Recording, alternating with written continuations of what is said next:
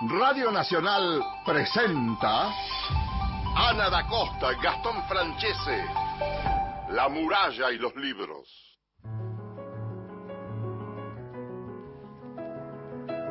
Hola, ¿qué tal? ¿Cómo están? Muy buenos días, bienvenidos como cada sábado haciendo La muralla y los libros, el programa de la Biblioteca Nacional. Mi nombre es Ana da Costa y está conmigo, como siempre, Gastón Francese. Hola Gastón, buen día, ¿cómo estás? Ana, a todos muy pero muy buenos días. 15 grados 3 en la ciudad de Buenos Aires, máxima 32. Se viene con calor de vuelta. ¿eh? Bueno, lindo día hoy sábado, así que vamos a, después de la radio, vamos a, a disfrutar el día. ¿Qué tenemos para hoy? Hoy vamos a hacer familia y... ¿Bicicleta no? Bicicleta tal vez mañana. Ah, bien, bien, perfecto. ¿Y a la noche alguna capaz que alguna presentación? Alguna a la noche vamos a ir juntos a la presentación de un evento que tiene que ver con una poeta que estuvo en la muralla de los libros el sábado pasado. Así es, y nos gusta mucho también estar cerca de ellos de alguna manera. Hoy vamos a hablar de la radio y de alguien que mucho tiene que ver con la historia de la radio y mm, vamos a hablar con alguien que trabaja en, en Radio Nacional eh, nació en Buenos Aires, es periodista, graduado de TEA, eh, licenciado en Comunicación Audiovisual por la UNSAM. Tiene un posgrado en Gestión Cultural y Comunicación de Flaxo. Desde el año 2008 eh, está a cargo de, la gerencia artística de Radio Nacional, que es una responsabilidad enorme. Pero por sobre todo, ¿sabes qué me gusta? Que fue cebador de mate, productor, coordinador y conductor. Y creo que desde ahí se hace la radio. Estamos en comunicación telefónica con Martín Jiménez, que él es el autor de Héctor Larrea, Una vida en la radio. Vamos a hablar sobre, sobre Héctor Larrea, pero también sobre la historia de la radio, ¿no? Porque no se puede desvincular una cosa de la otra. A mí me gusta pensar en un profesional faro, en, en todo el, el, sentido. Ya lo saludás, 11 65 84 0870 es la línea de WhatsApp y el contestador 0810 222 0870 porque todos van a recordar aquel rapidísimo y tantas cosas que compartimos con Héctor Larrea. Y lo que significa la radio, ¿no? La radio en, nuestras vidas. Así que bueno, ahora sí, estamos en comunicación telefónica con Martín Jiménez. ¿Cómo estás, Martín? Muy buenos días. Ana da Costa, Gastón Francese, te saludan. ¿Cómo estás? Ana, Gastón, buenos días. Gracias por el contacto. ¿Cómo andan? Gracias a vos, Martín. Te decía cuando te presentaba que, que me gusta esta idea de haber puesto en, en la solapa del libro sí. eh, que fuiste cebador de mate, productor, coordinador y conductor, y creo que desde ahí uno aprende a hacer radio y, y también me gusta esta frase que escribe Héctor Larrea en el libro, soy feliz haciendo radio. Creo que desde ahí uno también empieza a conocer la radio y a amar la radio.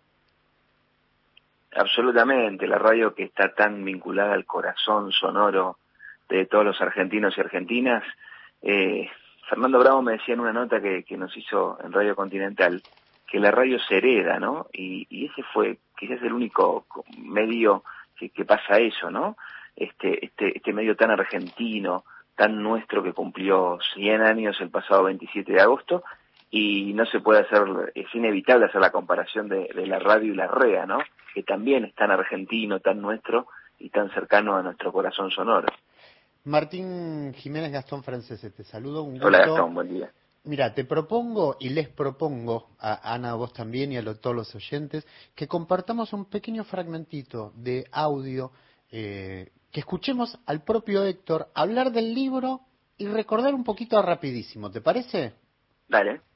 En la mañana fresca y temprana como una rosa un duendecito frágil chiquito sale a pasear. Ella era un lindo y pequeño en un portiguito, que cada día con alegría quiere estrenar.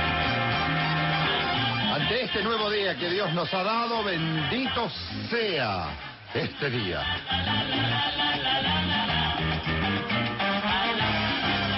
Cuando me lo dice Martín, le dije, ni loco Martín, no, Martín. Entonces ponía todos los problemas, todos los problemas que podía tener un tipo para que no hicieran un libro con su nombre. Yo soy muy, muy pudoroso en eso.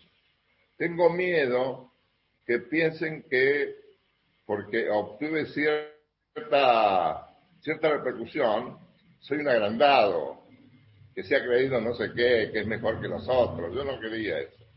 Bueno, no pude, él, él eh, eh, eh, Martín le dio, le dio, le dio, le dio, sale el libro. Sale el libro, yo todavía tenía esas prevenciones de pudor, y a cada, cada dos páginas se me caía una lágrima, me emocionaba, me emocionaba, me emocionaba. Y noté una cosa, no es la biografía de un tipito y en derredor de él la radio, no. Es la radio y la vida paralela de un tipito, como lo que puede haber miles de tipitos, tipotes y tipotas, tipitas. ¿Me explico? Se entiende fácil, ¿no? Me da la sensación de que Martín lo hizo con tal habilidad, comprendiendo que lo importante es la radio y la vida de los que la circundan es complementaria. Así lo entiendo yo. Por eso me gusta el libro. Yo quiero felicitar a Martín, francamente, porque sacó una cosa tan, tan humana, tan, tan real, por otra parte, tan, no sé si decir tan modesta, no, modesta no, pero tiene la necesaria humildad para cuando te referís a un medio tan importante como la radio, que te estás refiriendo a la gente, porque la radio es los oyentes. Sin los oyentes, no, no hay radio, no hay nada. Yo digo siempre que es un medio plebeyo, que escuchábamos todos los, los, los eh, estándares más bajos de la pirámide socioeconómica, ¿no? Los transistores toman colores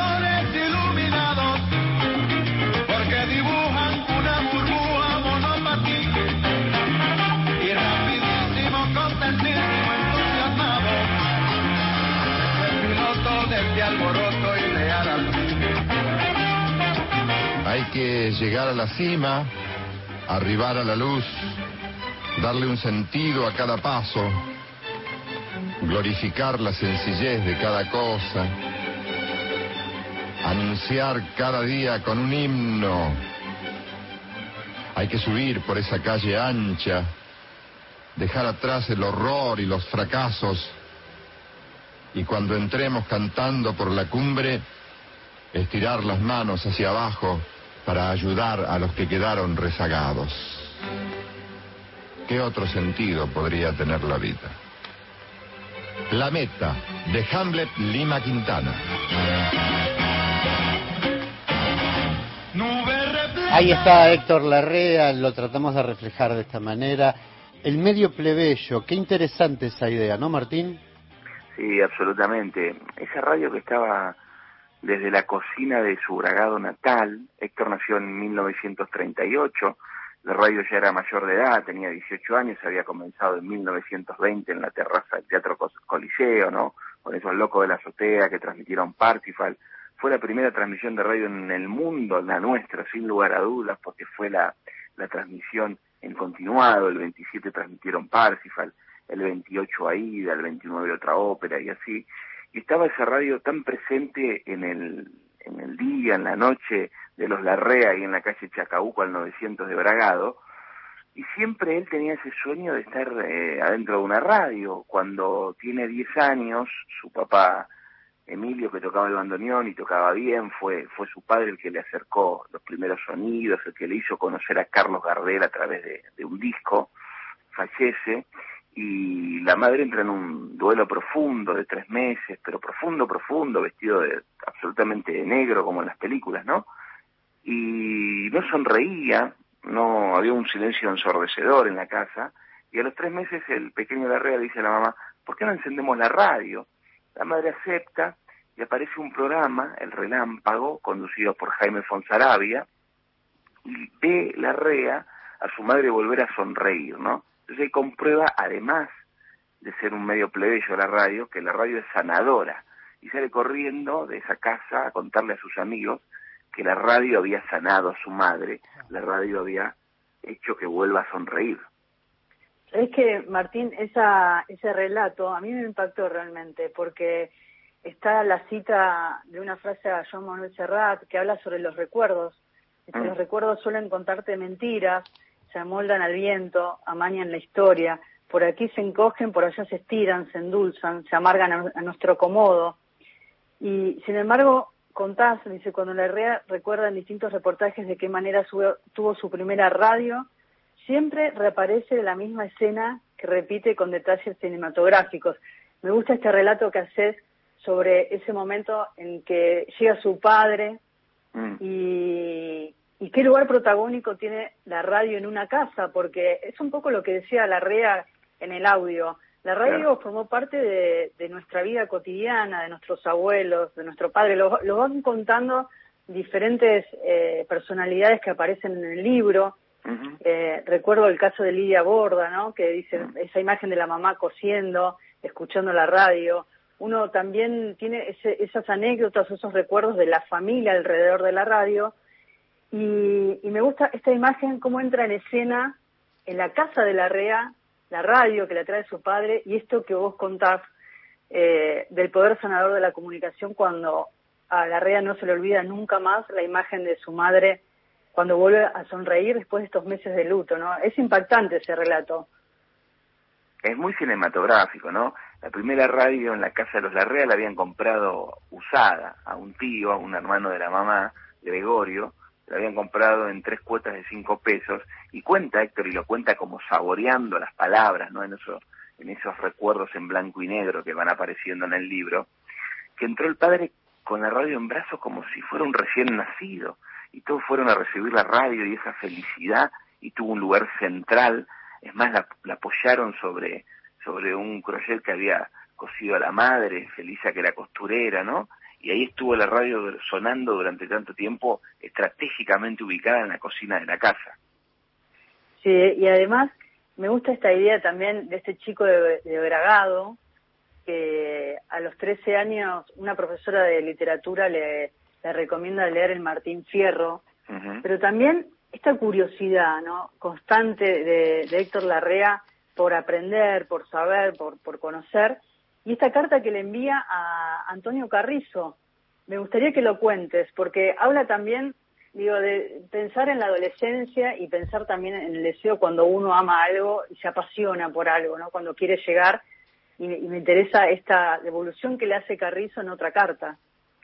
Es cierto lo que decís, Héctor siempre fue muy curioso, aún hoy lo es, yo creo que eso es lo que lo mantiene joven, lo mantiene activo. Cuando tenía 11 años, Antonio Carrizo ya, ya era un conocido locutor eh, y entraba en esa radio y en esa casa de Bragado, igual que Cacho Fontana, son los dos referentes grandes de, la REA, decidió escribirle con un tintero y de puño y letra, obviamente, una carta a Antonio Carrizo que era ni más ni menos que el director artístico de Radio El Mundo, ahí donde están ustedes, en Maipú 555. Sí, claro. Y le dice, mire, yo quiero pedirle consejos para convertirme en locutor, ¿qué debo hacer? Entonces Carrizo le contesta, tiene la delicadeza de contestarle a través de Miss Reddy, que le decían así a, la secretaria porque este, Radio El Mundo pertenecía a la editorial Heinz, que era inglesa, ¿no? Entonces le dice, mire, usted para ser locutor tiene que venir a estudiar a Buenos Aires, en ese momento se estudiaba solamente en el ISER, tiene que tener una vasta cultura general y sobre todo tiene que ser muy curioso, tiene que leer todo lo que se le, le aparece, ¿no? Antonio Carrizo, ni más ni menos, gran lector, gran difusor Sí, de, de Borges, claro. ¿no? Eh, le aconseja eso y, y Héctor siguió ese consejo al pie de la letra durante toda su vida, digamos, ¿no? Estuvo muy, muy, muy vinculado siempre a los libros, Héctor.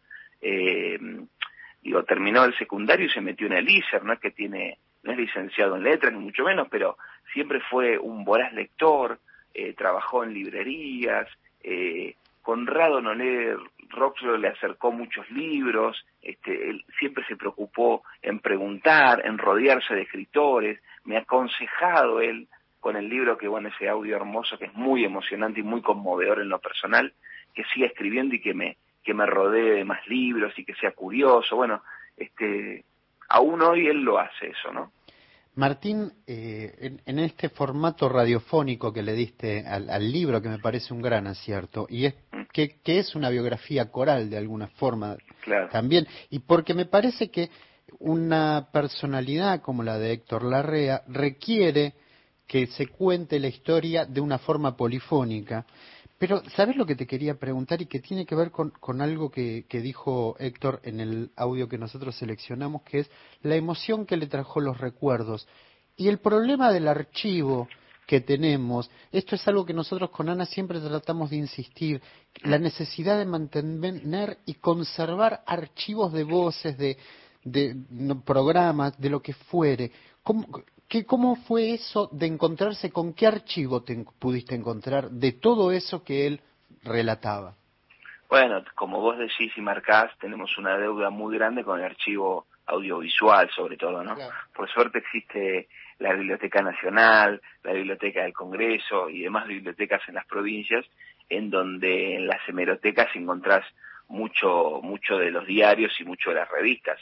Pero, por ejemplo, cuando Héctor Larrea me contaba que le hizo una entrevista a Nini Marshall, o cuando en el 11 de marzo de 1973 Héctor Larrea de Día Histórico por las elecciones, que gana Cámpora en la Argentina, Héctor Larrea debuta en Radio Rivadavia y el que lo recibe, que le da la bienvenida ni más ni menos en esa transmisión especial de ese domingo 11 de marzo, es el mismo Antonio Carrizo, este, y uno quiere, va a Radio claro. Rivadavia y pide los audios, no, no existe, digamos, no hay, no hay un, un archivo sonoro, tremendo. este, es tremendo, ¿no? Sí, sí, Pero bueno, ahí hay una deuda muy grande con, con el archivo sonoro, con el archivo audiovisual, mucho se quemó en ese famoso incendio, entonces bueno, quedan los recuerdos, este, en la memoria oral, y por eso me parecía fundamental, cuando le propuse, mira, cuando le propuse a Leandro Donoso, que es el, el responsable de la editorial que publicó el libro de Gourmet Musical, eh, un Quijote, ¿no? Publicar libros en, en, en, este contexto mundial de una pandemia tremenda. Eh, sí. Bueno, este, me dice, pero no hay un libro de, de, de, la REA. Parece, parece mentira que no hay un libro sobre Héctor, ¿no? Tal cual, tal cual. Realmente, realmente. Estamos hablando con Martín Jiménez, él es el autor de Héctor Larrea, Una vida en la radio, que ya va por la segunda edición. A mí me llevó la segunda edición, Gastón. ¿Eh? Por la primera se, se voló, pero, pero llegó. Y Martín, ¿sabes que quiero hablar? Recién decías de Nini Marshall, Nini Marshall que tiene que ver tanto con, con el estudio de, de folclórica, sí. porque ahí era donde ella hacía el programa y uno tiene, es verdad lo que decís, uno conserva esa memoria oral que en la historia de la radio mucho tiene que ver con las historias que nos fueron contando no solamente quienes hicieron la radio, sino nuestras propias familias. Uno piensa claro. en los abuelos, en los bisabuelos. Y, y, me gusta esta idea de pensar a la REA primero como oyente, y, eh, retomando la idea de la curiosidad, ¿no? Uno piensa que a fines de los años 40, y lo contás en el libro, el Estado Nacional recuperó las licencias que estaban en manos privadas, sí. y los oyentes hacían fila, la misma fila que hacen o hacían hasta hace muy poco en, en Radio Nacional, ahí en Maipú, 555, para subir al auditorio, este auditorio histórico que tenemos en Radio Nacional, y ellos ingresaban los oyentes para ir a los estudios y escuchar a las orquestas de Francisco Canaro, Juan D'Arienzo, Caló, y la REA ahí se mandaba a escucharlos. Sí, se, se, se, venía de, de Bragados, esos 200 kilómetros. A veces, a, eh, digamos, se iba en un camión de algún camionero amigo, cuando tenía algunos pesos, se venía en un colectivo, la Floridita, que venía desde ahí, o si no en tren. Esa era la rutina a los 15 años de Héctor, ¿no? Él quería pisar, ver cómo se hacía una radio, la radio en vivo, escuchar a las orquestas. Este, la gente llegaba, pero esto no es exageración, ¿eh? La gente llegaba a escuchar a Pugliese, por ejemplo, en camiones o colectivos, como si van a ver a Boca o a River con las banderas, a los gritos, ya eran, eran hinchadas realmente, ¿eh? Había una pasión muy grande en la radio. Y quiero hablar también otra de las cosas que tiene el libro, y es esta participación. Es eh, de alguna forma un libro intervenido por la REA, porque él armó una especie de playlist. Una playlist donde iba en, en cada capítulo, incluye una canción que está relacionada con, con el tema, y, y, me encanta esta manera de, de, intervenirlo. Él mismo escribe y una postdata dice, eso sí, no me pude contener y le puse música al libro cada bloque tiene un tema elegido por mí.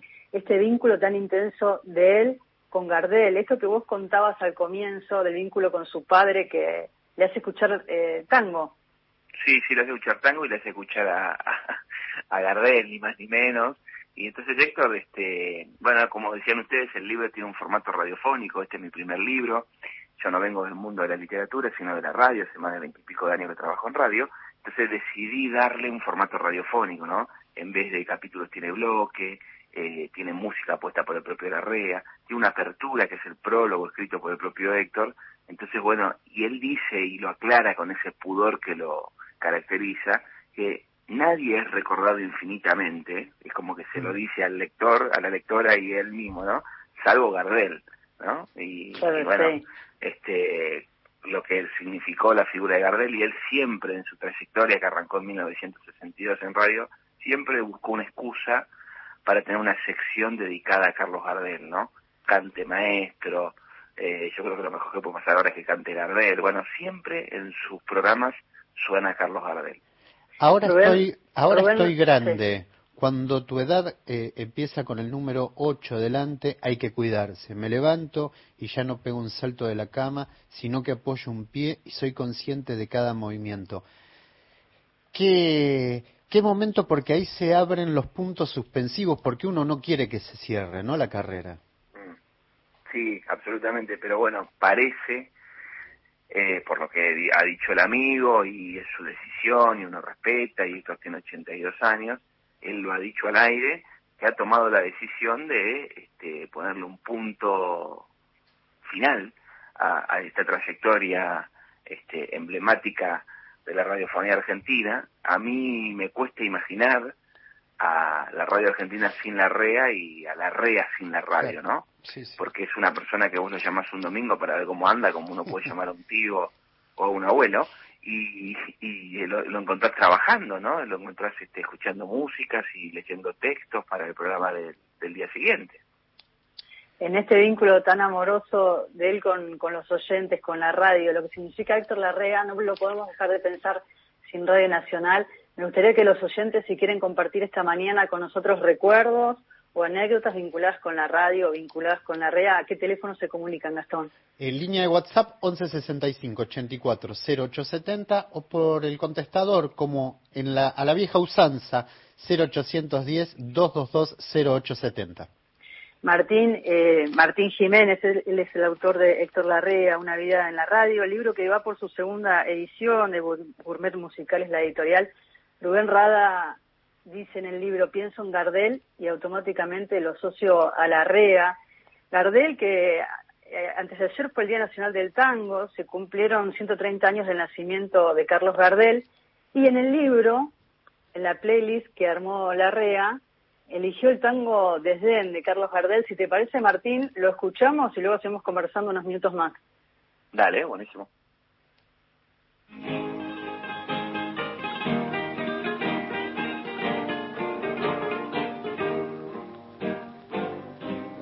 Día que comparezca ante el tribunal de Dios a dar cuenta de mi vida que me complicaste vos, el día que francamente tenga yo que declarar la verdad pura y palpable que a Dios no puede escapar. Y le diga que faltado a su ley de mala fe, al hacer de vos mi culto, al amarte más que a él que robe por tu cariño, que más te ciego de amor. Puede ser que el Dios piadoso quiera darme su perdón. Dañé mi vida entera en la hoguera de tu amor, esperando lo que fuera, sin decirte ni siquiera que mi pena y mi dolor. Sin embargo, haré el eterno, será el mismo mi desdén. Y en mi amor profundo y tierno, por seguirte hasta el infierno, yo despreciaré desdén. Pero el día de tu juicio, yo no sé qué dirás, cuando sepan que has pecado por capricho y vanidad, cuando sientas la mirada penetrante del Señor, que te llegará hasta el alma como un rayo escrutador, y te acuse tu conciencia al mirar aquel puñal que vos misma tan cobarde le entregaste a mi rival que no contenta con eso, me mandaste a la prisión. Por más que vos te arrepientas, no podrás tener perdón. Te dañé mi vida entera en la hoguera de tu amor, esperando lo que fuera, sin decirte ni siquiera que mi pena y mi dolor. Hola chicos, excelente el programa como siempre. La pebeta de campanas comparte el amor, la pasión, el desludo. Por más que vos te arrepientas, no podrás tener. Hola, sí, buen día. Mi nombre es Augusto. Yo hablan de la REA y recuerdo a mi padre siendo adolescente, iba a trabajar con él y en cuanto abría el negocio, lo primero que hacía era prender la radio para escuchar a, a Rapidísimo con Héctor Carrera. Ese es un recuerdo imborrable de los años 70. Gracias. Héctor, te adoro, te voy a extrañar muchísimo, pero bueno, estás en mí desde que era chiquitita, la radio a todos lados y siempre con vos. Eva Viñola, Rina Moral, eh, bueno, el, los agujeros negros en el cielo, bueno, impecable. Aprendí muchísimo con vos. Gracias por todo, Héctor, gracias. Sin embargo. Ahí están los mensajes, igual que Salvador desde Formosa, buen día. Eh, la sonrisa de la REA es lo que más destaca, siempre esa sonrisa en su rostro. Gerardo de San Guillermo Santa Fe, eh, el cariño de la REA, eh, bueno, Eduardo de Rosario, el kiosquero, eh, emocionado con la REA, tan simpático. A la REA se lo escucha y se lo quiere. Martín, viste, logramos, estamos hablando con Martín Jiménez, autor de Héctor Larrea, Una vida en la radio, además, desde el año 2008 Martín Jiménez es el gerente artístico de Radio Nacional. Logramos despertar a los oyentes temprano, te diste cuenta, ¿no? No, y a Con mí. la muralla y los libros, y a vos. No, los escucho, los escucho muy, muy bien. La radio siempre, ¿viste? Siempre está presente a la noche, a la mañana. Es así la radio. Y recién eh, un oyente hablaba de la década de 70. El primer programa, recordemos, de Rapidísimo fue el lunes 3 de febrero de 1969 por el mundo. Iba de 9.30 a 10 de la mañana y justamente Rapidísimo, ahora contás por qué se llamó Rapidísimo, pero quiero que también hables, Martín, de algo que tiene que ver con el sello de la REA y que vos lo dijiste, eh, está todo guionado, no hay magia, hay producción, tiene un tempo y me gustaría que con tu mirada también de tantos años de estar trabajando en la radio que me hables de esto, ¿no? Del valor de lo que tiene que ver un programa con tantos años en el aire y con la y con la marca que nos deja Héctor Larrea como un maestro de la radio. Así es, en 1969 Héctor se acerca también ahí a Maipú 555, de, donde trabaja desde el año 2004, cuando dejó su querida Radio Rivadavia también, y lo propone a, Malfitani. Eh, que la red empieza en 1962 haciendo unos programas que a él no le gustaban mucho, que eran de la nueva ola y demás, pero bueno, era su forma de arrancar, ¿no? Y conseguir algunos espacios este y demás. Y en 1967 un viejo operador de Radio Excelsior le dice, ¿por qué no te, no te vas a, Canal 13 que están buscando nuevas caras? Entonces él se va a Canal 13, este que la dirigía Gormestre, ni más ni menos, y arranca en televisión con un programa que llamaba Norteamérica Canta, y claro, trabajar en televisión en 1967, en donde no había Netflix, no había tantas este, plataformas ni tantos canales, que veía un país. Entonces se hizo muy, muy conocido, muy popular, Héctor. Como a él le gusta decir, se le da mucha vergüenza, no hacía cola en los bancos, lo dejaban pasar en el supermercado y demás, ¿no?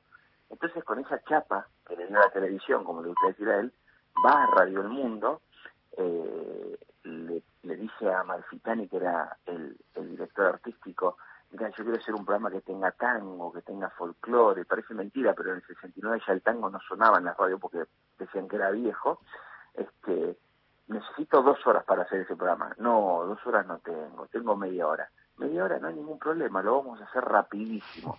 Y así surge el título del programa, Qué ¿no? qué bárbaro. digamos, este, que arranca en el 69, en Radio El Mundo, después va a Continental dos años y el 11 de marzo de 1973 arranca en Radio Rivadavia, primero vespertino, porque Cacho Fontana, que hacía el Fontana Show, un programa emblemático de la radio también, había dejado ese año y las autoridades de Rivadavia querían que la REA lo reemplace y la REA tenía claro que era irreemplazable Cacho, entonces dice, no, no, a la mañana no, empecemos con la tarde y bueno, al año siguiente eh, finalmente se instaló en las mañanas en ese programa y en esa radio que salía como en cadena, ¿no? Durante la década del 70 este, y parte, gran parte del 80 también. Y después ese, ese ciclo emblemático que hace Héctor este, en Canal 9, 6 para triunfar, ¿no? Vos sabés que yo soy de los que escuchó eh, rapidísimo, en realidad eh, lo escuché a través de mis viejos que iban en el auto, eh, pero por ejemplo, Máximo acá de Córdoba nos dice, yo no tanto de la radio, con la REA lo asocio mucho a la televisión, a esto que estás diciendo, la campana de cristal, humor redondo, seis para triunfar, un grande. ¿Cómo fue ese, ese paso de él por la televisión? él siempre hizo televisión, digamos, para hacer radio, ¿no? Nunca dejó este, la radio, siempre se preocupó por, por estar al aire. Su razón de vivir, como diría el amigo Víctor Heredia, es la radio. Pero bueno, la, la, la tele le sirvió mucho para blindarse en la radio, ¿no? Para tener esta, esta presencia este, tan popular. Este, la televisión siempre lo fue, aún hoy lo es, ¿no? Este, pienso en Carlin Calvo y su popularidad a través de la televisión, eh, este, esta cosa tan querida, ¿no? En lo, que tiene este poder que tiene la radio y, la televisión también de ingresar tanto en, los hogares, ¿no? Eh, empezó en el 67 en Canal 13, estuvo siete años, hizo un montón de programas en el 13, este, muy recordados, como La Campana, como El Mundo del Espectáculo, ¿se acuerdan? Con esa canción tan característica. después, después pasó por, por, por, el, por Tele 11, por Canal 11, ¿no? Este, por Canal, trabajó en todos los canales de, aire, en Canal 7 en su momento, este, en América, eh, bueno, en el 2003 se retiró de la tele silbando bajito, como él le gusta decir, digamos, ¿no? No extraña para nada la televisión, le cuesta mucho enfrentar las cámaras, no tiene ganas, ya hace varios años siempre este, lo invitan, te diría que cada, cada un mes lo van llamando ¿no? de diferentes programas de televisión para rendirle homenajes y él ya no, no tiene ganas, no tenía ganas ni el año pasado ni el anterior de, de ir a, a los estudios de televisión, ¿no? Capaz que le mandaban un móvil a la casa y demás. Pero bueno, volviendo a la, a la, pregunta que había dejado media colgada de Ana, de esto de que me sorprendió que en la radio de que, que hace la REA no hay magia, hay mucho trabajo, mucho oficio, está todo guionado, ¿no? Eh, digamos, él para improvisar necesita tener un guion sólido. Él lo plantea en el libro, lo cuento, eh, como cuando uno se levanta a la noche eh, de su habitación o de su cama y va a la heladera a buscar agua y vos sabés en tu casa dónde están los muebles para no golpearte el dedo chiquito con la pata de la silla, ¿no? Porque cuando vos te golpeas la pata, el dedo chiquito con, la, con un mueble duele mucho, ¿no?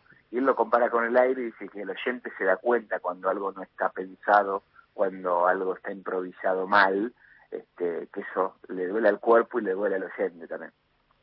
Martín, sabes que mm, otra de las cosas que, que contás sobre la radio, esta idea de, la radio que marcaba el ritmo del hogar, ¿no? Modificaba horarios, costumbres, un poco lo que estuvimos conversando en esta mañana. Y quiero ir a uno de los testimonios, porque el libro es esto que decía Gastón también, es eh, una idea coral para hablar de la radio y para hablar de este tipito que fue la REA, como él mismo lo contó en el audio. Y quiero hablar de Juan Sasturain, que es el director de la Biblioteca Nacional, que también lo aparece acá como uno de los mensajes de oyentes. La radio como compañía, dice Sasturain, laburaba a la noche y a la mañana era lo, era lo mío, ¿no? Como el momento de él para poder escribir. Y él dice, recuerdo la empatía tanguera, el humor en el programa de la REA, y es otra de las cosas también que tiene que ver, no solamente con esto que vos mencionás, con el tempo, con trabajar mucho, por más que uno sintiese que estaba improvisado o no, había mucho laburo, hay mucho trabajo, pero también el humor, el, humor, también fue y con grandes y con grandes personajes que han pasado a lo largo de la historia de la radio por sus programas. Absolutamente, había una ficha de la época este, que lo pude ver en la hemeroteca de la Biblioteca Nacional, a quien le agradezco a mis amigos. Ahí a, Pablo García y a todo el equipo de la hemeroteca, de paso le agradecemos. Absolutamente. eh, que decía, los buenos programas de radio tienen un humorista, la REA tiene tres, ¿no? Luis Andricina, eh, Mario, Mario Sánchez, Mario Zapat, ¿no? Este, con esos libretos de Scalisi y Marchetti, ¿no? Jorge Marchetti y Scalisi, eh, insisto, mucho trabajo, mucho oficio, mucha preocupación, este, mucha inversión también, ¿no? La REA exigía a las autoridades de la radio, por ejemplo, Mario Sánchez trabajaba en Radio Mitre y Rivadavia se lo lleva de Mitre y estuvo un año eh, con el salario Mario Sánchez sin salir al aire porque todavía no encontraba el estilo de humor que la REA quería, ¿no? Qué qué detalle, ¿no? Era como un artista exclusivo este y lo, lo, lo habían lo esperaban no para para encontrar ese, ese ese ese trazo humorístico que estaba buscando la REA y que marcó una época en donde había cambiado el humor. La REA sentía que, que el humor había cambiado no había que darle un trazo más fino que se lo da Scalisi y Marchetti Martín, me gusta, te lo dije la otra vez por mensaje de texto y, y quiero decirlo al aire para compartirlo con los oyentes. Me gusta pensar en este libro no solamente en la cantidad de testimonios que, que forman parte de Héctor Larrea, Una vida en la radio, sino porque también hablas de la radio, de aquello que conoces, esto que yo decía al comienzo, que lo dije un poco en chiste, pero es eh, tiene mucho de cierto. Empezaste como cebador y, y muchos en la radio empezaron desde esa pasión, desde ese amor. Y digo, la- el libro no solamente es esta, esta idea coral de las voces que lo recuerdan a la REA, sino también lo que decía Gastón, la idea de archivo. Dejas un registro enorme sobre un gran maestro de la radio, sobre alguien que, que todos nos recuerdan con mucho cariño y que uno lo siente parte de la historia de nuestra radio argentina. Los rescata del silencio también, si me permiten la palabra. Bueno, muchas gracias. Sí, la idea es esa, ¿no? Que, que el libro quede para las nuevas generaciones. Eh, parece mentira, somos todos jóvenes, ¿no? Eh, yo, con, yo, con, yo con 40 años me, me encuentro con, con, con chicos de, de, de 20, estudiantes de 20, y que capaz que no lo conocen a Héctor, ¿no? Que no, que no lo escuchan cotidianamente, que escuchan otras cosas, y está bien que así sea también, ¿eh?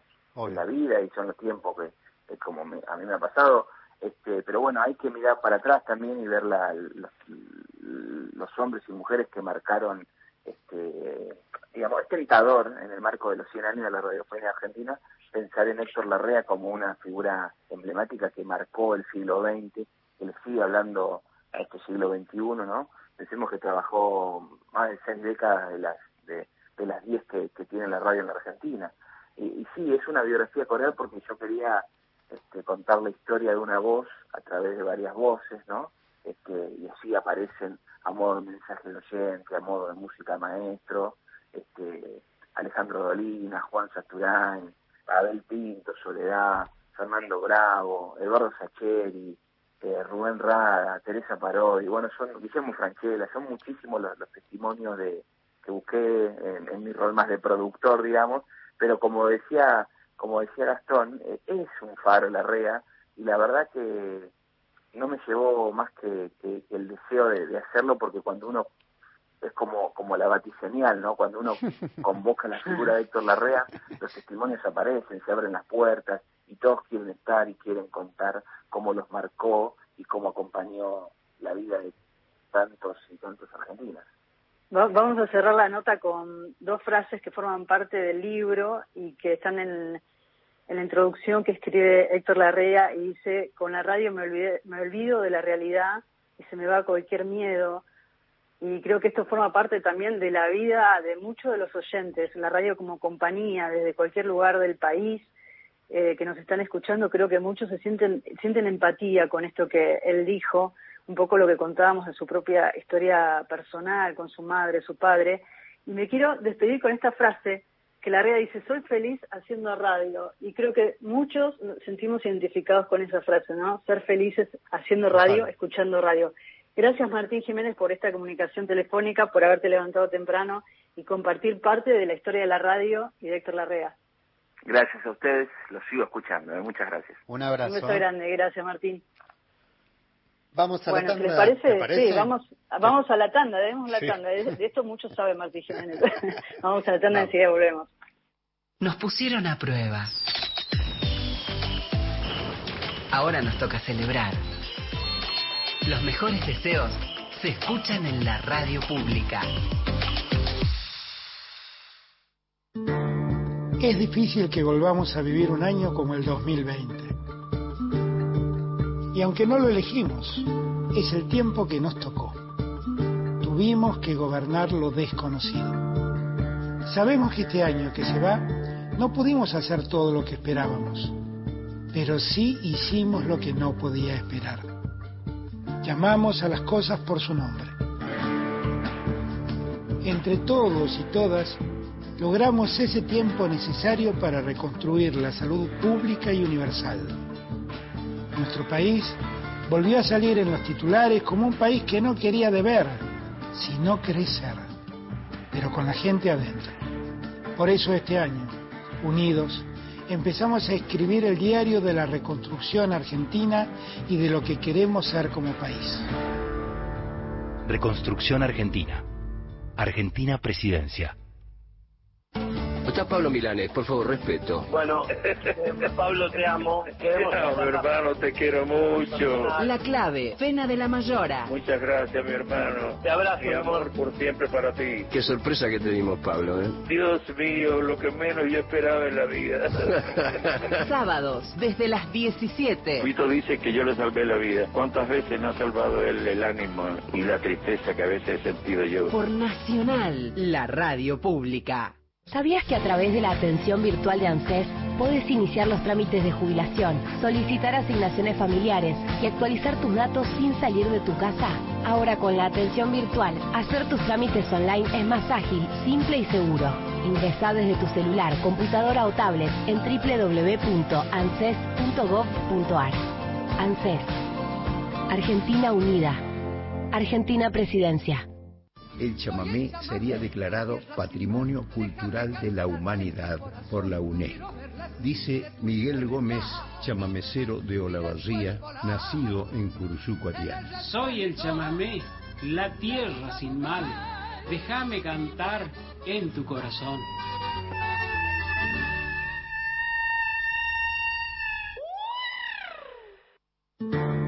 Es difícil que volvamos a vivir un año como el 2020 y aunque no lo elegimos, es el tiempo que nos tocó. Tuvimos que gobernar lo desconocido. Sabemos que este año que se va no pudimos hacer todo lo que esperábamos, pero sí hicimos lo que no podía esperar. Llamamos a las cosas por su nombre. Entre todos y todas, logramos ese tiempo necesario para reconstruir la salud pública y universal nuestro país volvió a salir en los titulares como un país que no quería deber, sino crecer, pero con la gente adentro. Por eso este año, unidos, empezamos a escribir el diario de la reconstrucción argentina y de lo que queremos ser como país. Reconstrucción Argentina. Argentina Presidencia. Continuamos en la muralla y los libros. Desde Famayá, Tucumán, va el abrazo de Hugo Guerra para el gran Héctor Larrea, el Gardel de la radio, que lo disfrutamos a través de Nacional. Sí, soy escucha de Radio Nacional. Quiero hacer un reclamo. Jubilado municipal de La Matanza, no tuvimos aumento en todo el año por favor, nunca ocurrió esto. Quiero que difundan esto, mil gracias. ¿Cómo lo vamos a extrañar a la REA, por favor? Ayer se pasó unos tanguitos de, de Gardel, lo más grande, lo más grande. Bueno, yo hace mucho que no escuchaba Radio Nacional, desde que se fue el innombrable, volví a Radio Nacional y me encanta escucharlo todas las tardes, lo escuchaba a la rea. Bueno. Ahí están los oyentes. Mirá lo que tengo, Ana. Cecilia, desde Rosario, nos manda una foto de un libro que se llama Japón desde mi bicicleta. Ah. Buenos días, esperando el inicio del programa nos decía, gracias por el libro que está autografiado. Qué bueno, el libro de Floral Sur, que la entrevistamos eh, en el programa para hablar sobre la experiencia de ese viaje por Japón.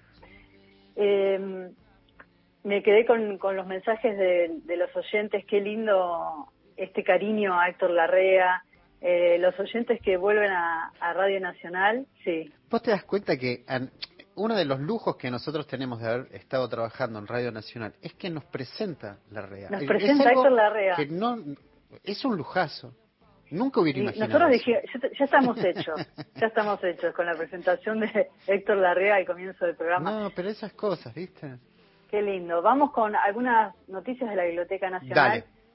Dale. Continúa el ciclo de cine de la nave de los sueños, que como saben, les contamos siempre a los oyentes, está desde el canal de YouTube de la Biblioteca Nacional.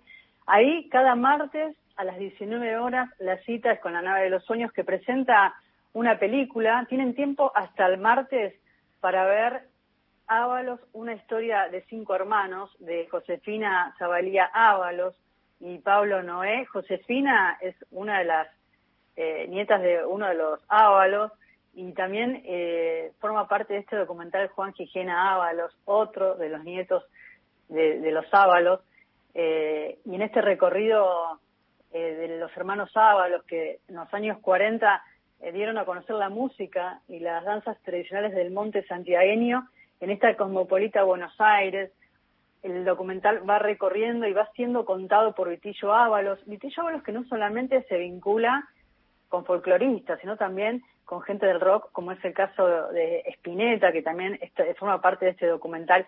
No se lo pierdan, va a estar eh, en línea en el canal de YouTube de la Biblioteca Nacional hasta el martes y el martes a las 19 se presenta una nueva película que es Héroes del 88, de Luis Itoshi Díaz. En el año 1988, Chuchu Fasenelli y Walter Colm, que eran dos jóvenes de 24 y 20 años, fundadores del sello Radio Trípoli, editaron Invasión 88, el primer compilado de bandas punk y hardcore argentinas. Y este documental cuenta esa historia, ¿no? La del nacimiento de un alarido de libertad en forma de vinilo transparente. Así que les digo, hasta el martes a la tarde tienen tiempo de ver la de los hermanos Ábalos, no se lo pierdan porque ese documental es lindísimo. Y a partir del martes a las 19 horas ya se presenta Héroes del 88, con este formato un poco de, de conversación y de charla entre Daniela Pereira de la Nave de los Sueños y los directores que previo cuentan un poco sobre la producción, los contenidos de la película y después tienen la función que es por supuesto con entrada libre y gratuita desde el canal de YouTube. 7 de la mañana, 48 minutos. Vamos rápido, doy una, una sí. recomendación que tenemos, que ya viene Estela Maris de Raidúa desde Canals Córdoba a leer poesía. Paranale, esto en nuestro espíritu federal nos hace apoyar estas eh, propuestas. Paranale, la octava feria del libro en la Escuela Centenario, 11, 12 y 13 de diciembre. Todas las actividades son gratuitas y las recomiendo muy especialmente el día de mañana eh, a las, eh, ya les digo la hora exacta, creo que era las 8 de la noche. El domingo en la Feria del Libro de Paraná se puede ver en el canal de, la, eh, de YouTube de la Municipalidad de Buenos Aires a las 20.45 Lo que te da terror, una charla con Mariana Enríquez. Bueno, si te parece, eh, vamos a la música con Tal vez será su voz de Lidia Borda. Se lo quiero dedicar a Salvador, que es un oyente que cada sábado nos escucha, que lo quiero mucho y que se levanta para escuchar la muralla de los libros. Muy Así lindo. que ahí está, tal vez será su voz de, por Lidia Borda, que forma parte de esta playlist del libro de Héctor Larrea.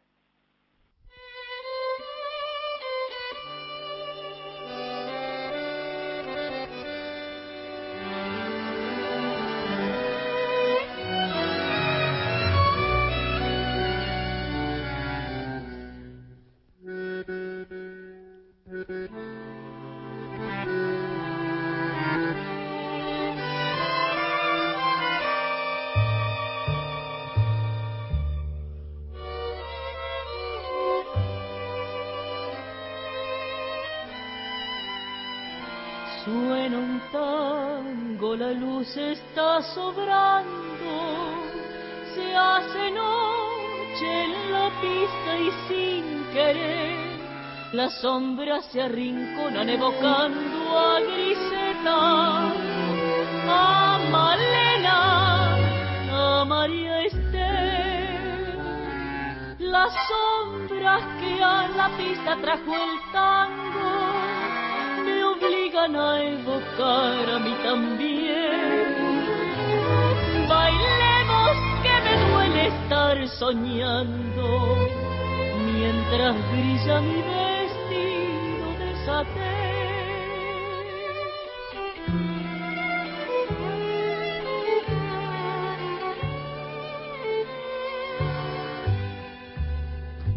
¿Quién pena en el violín? ¡Qué voz sentimental! Cansada de sufrir, se ha puesto a sollozar así.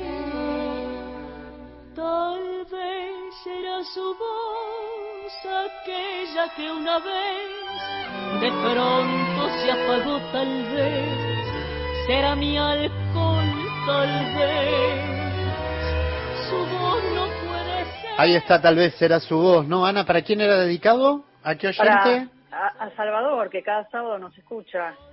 Así que se lo dedicamos a él, tal vez será su voz, por Lidia Borda, que forma parte del décimo bloque de Héctor Larrea, Una vida en la radio. Nos vamos hasta Canals, a la ciudad de Córdoba. Allí nació Estela Maris Darraidú y escuchamos su poesía.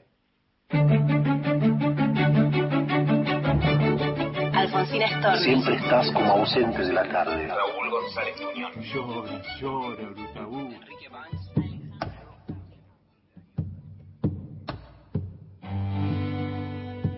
Hola, ¿cómo están?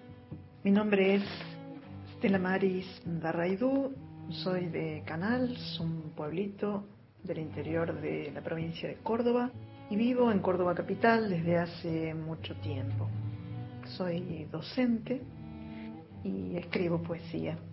He participado de varias antologías, eh, también de la publicación El poema detrás de la obra, que son poemas escritos sobre las obras expuestas en el año 2013 en el Museo Genaro Pérez, de aquí de Córdoba Capital. En el 2017 publiqué mi primer libro de poesía que se llama A una mitad de mí, de Borde Perdido Editora. Es un libro que está ilustrado con las acuarelas de la acuarelista mm, Gladys D'Alonso. Y en el 2018 publiqué mi libro Descalza de Malasaña Ediciones, también ilustrado por la artista plástica Julia Vallejo Puskin.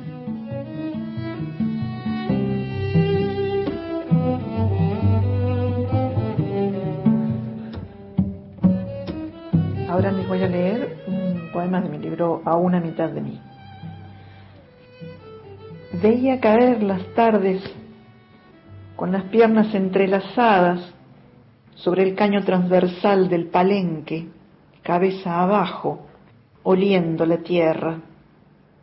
Donde a otra hora se ataban los caballos, me gustaba amacarme colgada y ver cómo el mundo se balanceaba patas para arriba. Los pinos pendiendo de su parte más fina, las gallinas blancas ponedoras remontando su vuelo corto y la casa, la vieja casa, creciendo en el paisaje. Desde el centro del corral, entre los bebederos y el tanque, la rueda del molino crujía su vuelta de metal al viento como una margarita gigante que había perdido sus colores.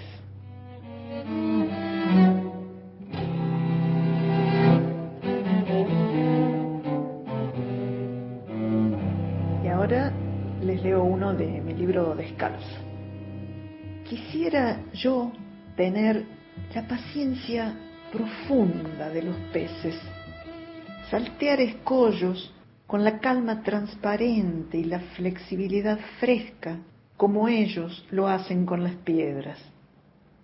Quisiera yo tener la paciencia profunda de los peces, ver el mundo desde abajo, entre algas y remolinos, y comprender el origen, el curso, el movimiento.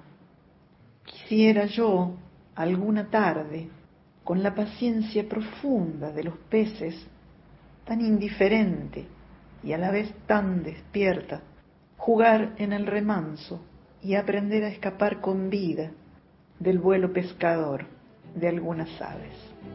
Muchísimas gracias.